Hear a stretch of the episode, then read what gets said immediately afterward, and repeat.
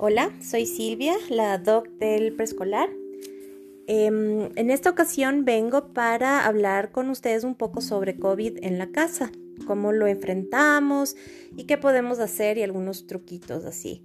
Em, bueno, básicamente nos vamos a centrar en cuatro cosas, que es más o menos qué producto se puede limpiar, se puede usar para la limpieza.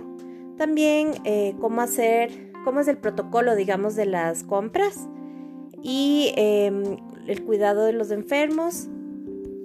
Y además eh, algo muy muy importante que son los animalitos, nuestras mascotas, nuestras adoradas mascotas en la casa. Entonces empecemos primero por los productos de limpieza. Em, tenemos una gran variedad de productos que se pueden utilizar. Em, tenemos productos importados, eh, Lysol, Clorox, todas esas marcas que son siempre son las que nosotros nos dan más confianza.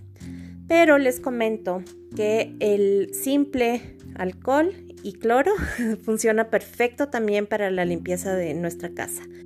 Se ha demostrado que el jabón, lavándonos las manos, el cloro y el alcohol son los tres mejores aliados contra el virus. No debemos gastar muchísimo para tener segura nuestra familia. Entonces, comencemos con el cloro. El cloro, eh, también llamado lavandina o lejía, es un compuesto que se puede utilizar muy fácilmente. Lo único que debemos recordar es que en su forma pura, como nos venden, es bastante eh, tóxico también y también nos puede lastimar bastante la piel.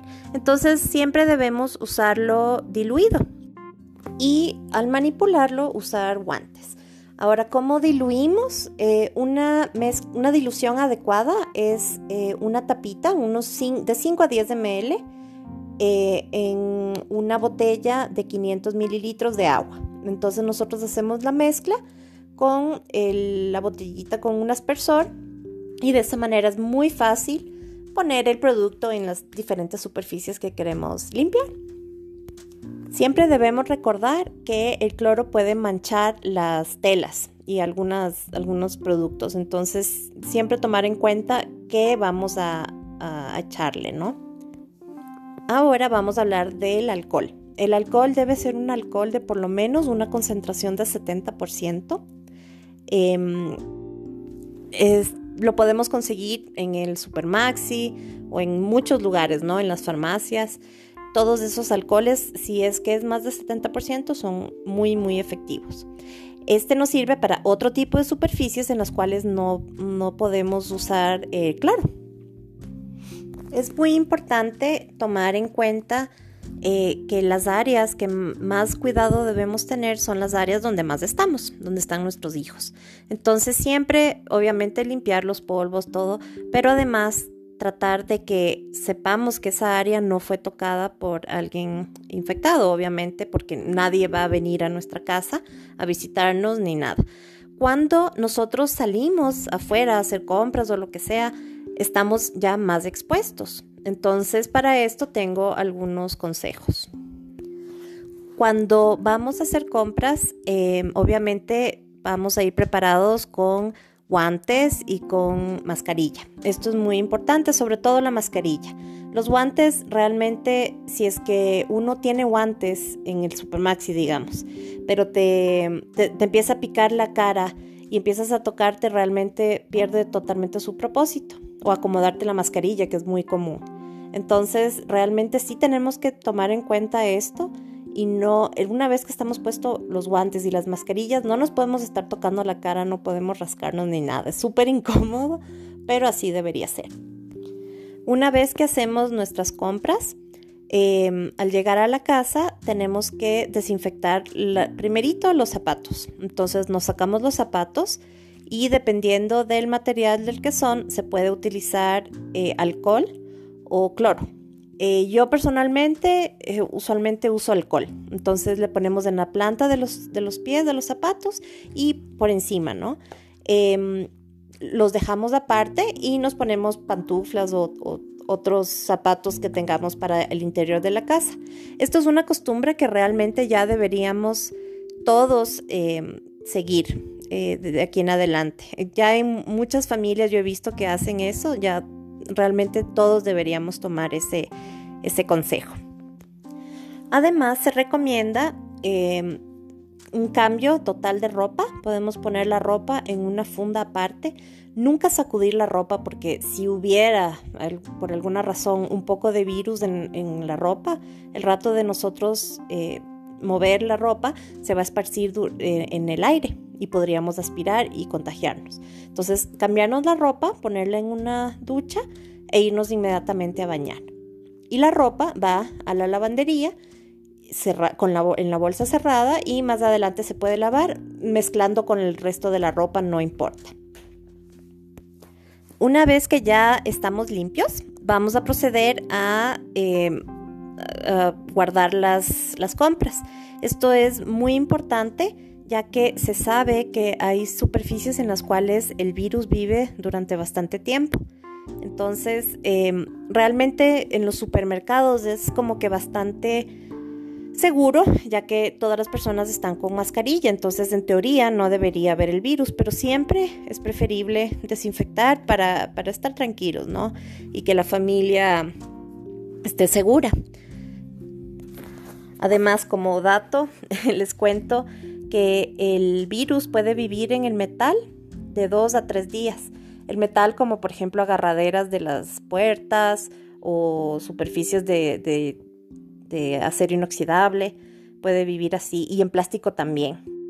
Por ejemplo, en el cartón puede durar hasta 24 horas, dependiendo, porque también si es que el cartón se llegara a mojar, podría vivir más tiempo todavía. Entonces siempre es preferible realmente eh, desinfectar todas las cosas que entran a nuestra casa, así sea comida pedida de afuera, compras o cualquier cosa eh, es mejor que, sea desinfectada.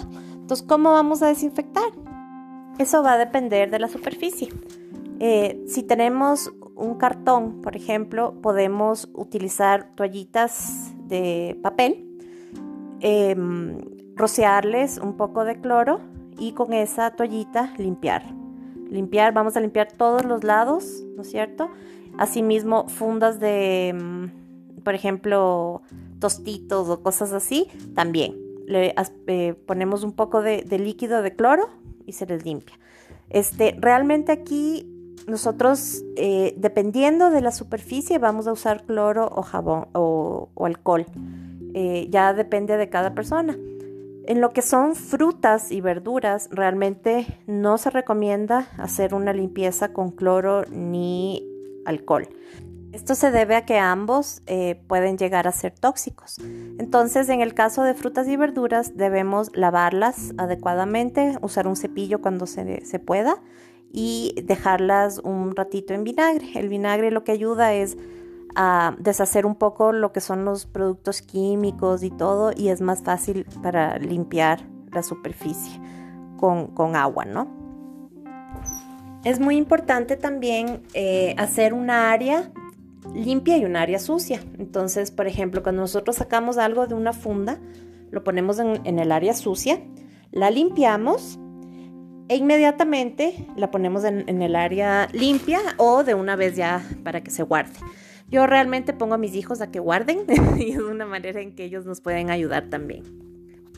También es súper, súper importante tomar en cuenta de que el virus vive eh, o sea, la refrigeradora es el lugar ideal para el virus. Está en una temperatura de más o menos 4 grados, eh, es sequito, es, o sea, es el lugar perfecto para poder sobrevivir. Entonces siempre, por ejemplo, eh, los quesos y todo eso deben ser eh, antes de, abrirlos, tienen que estar bien desinfectados. después puedes lavarle con agüita para quitar el cloro o restos de alcohol y eh, envolverlos adecuadamente para que igual no se contaminen adentro.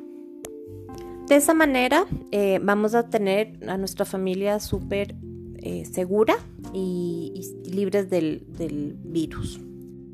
Ahora les quiero conversar un poco sobre los cuidados de las personas enfermas.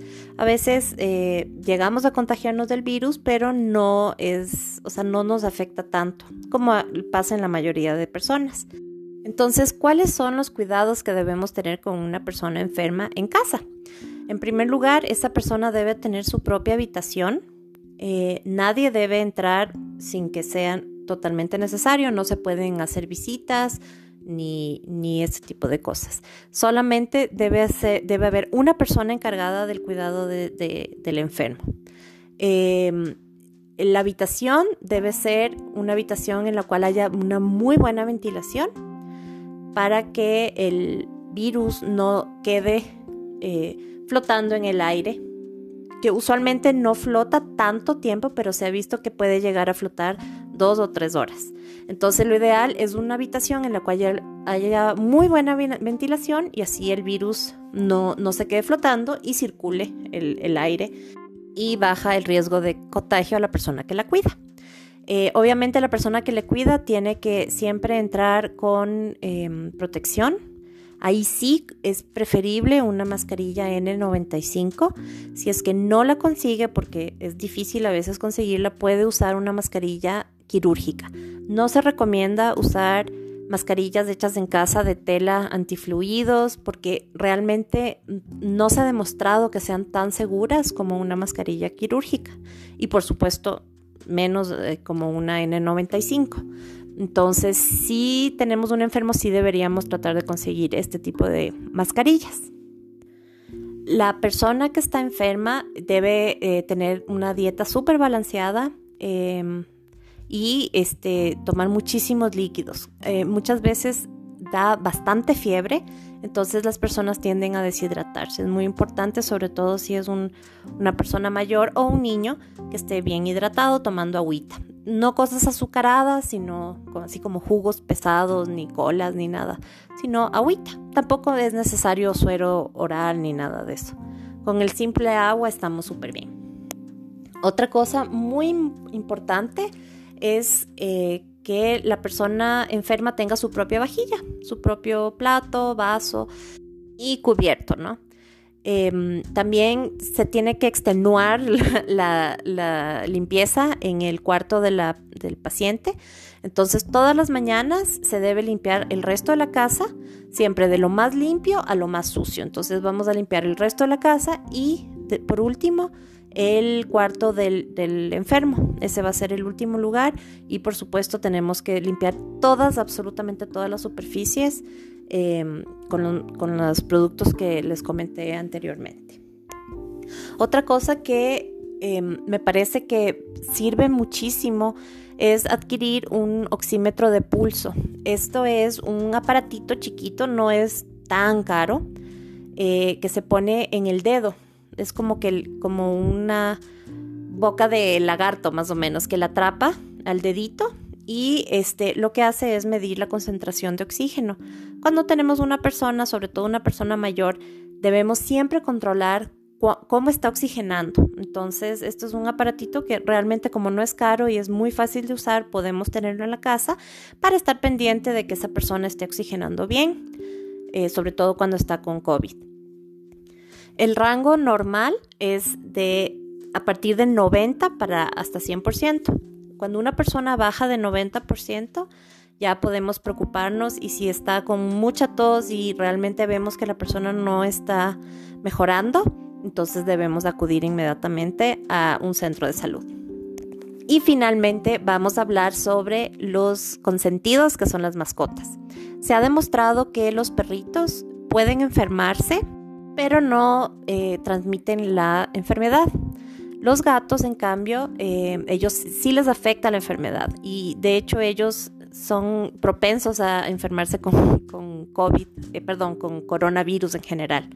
Entonces ellos sí hay que tener más cuidado. Eh, ellos en ningún caso nos van a pasar a nosotros la enfermedad. Es muy importante no dejarlos salir y si es que salen, tener cuidados que estén con nosotros en todo momento. Eso es todo. Eh, espero que les sirva. Por favor, si tienen alguna pregunta, alguna duda, eh, nos escriben y estaremos contestándoles. Hasta luego.